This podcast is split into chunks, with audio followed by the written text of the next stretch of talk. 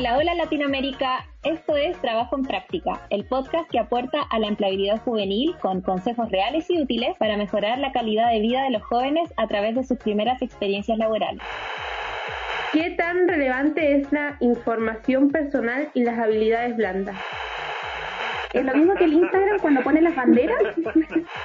¿Es bueno o malo poner fotos en el currículum? Uy, con esa pregunta se me viene a la mente una cantidad de fotos que he visto en currículum de todo tipo.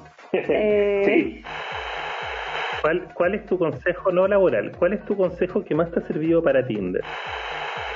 Y claramente dejarlos invitados a que nos sigan en nuestras redes sociales de TikTok, de LinkedIn, de Instagram y que estén atentos a las stories de Instagram para participar de las preguntas que vamos a responder en el próximo capítulo. Sí, felices nos volvemos a ver pronto. Chao. Chao.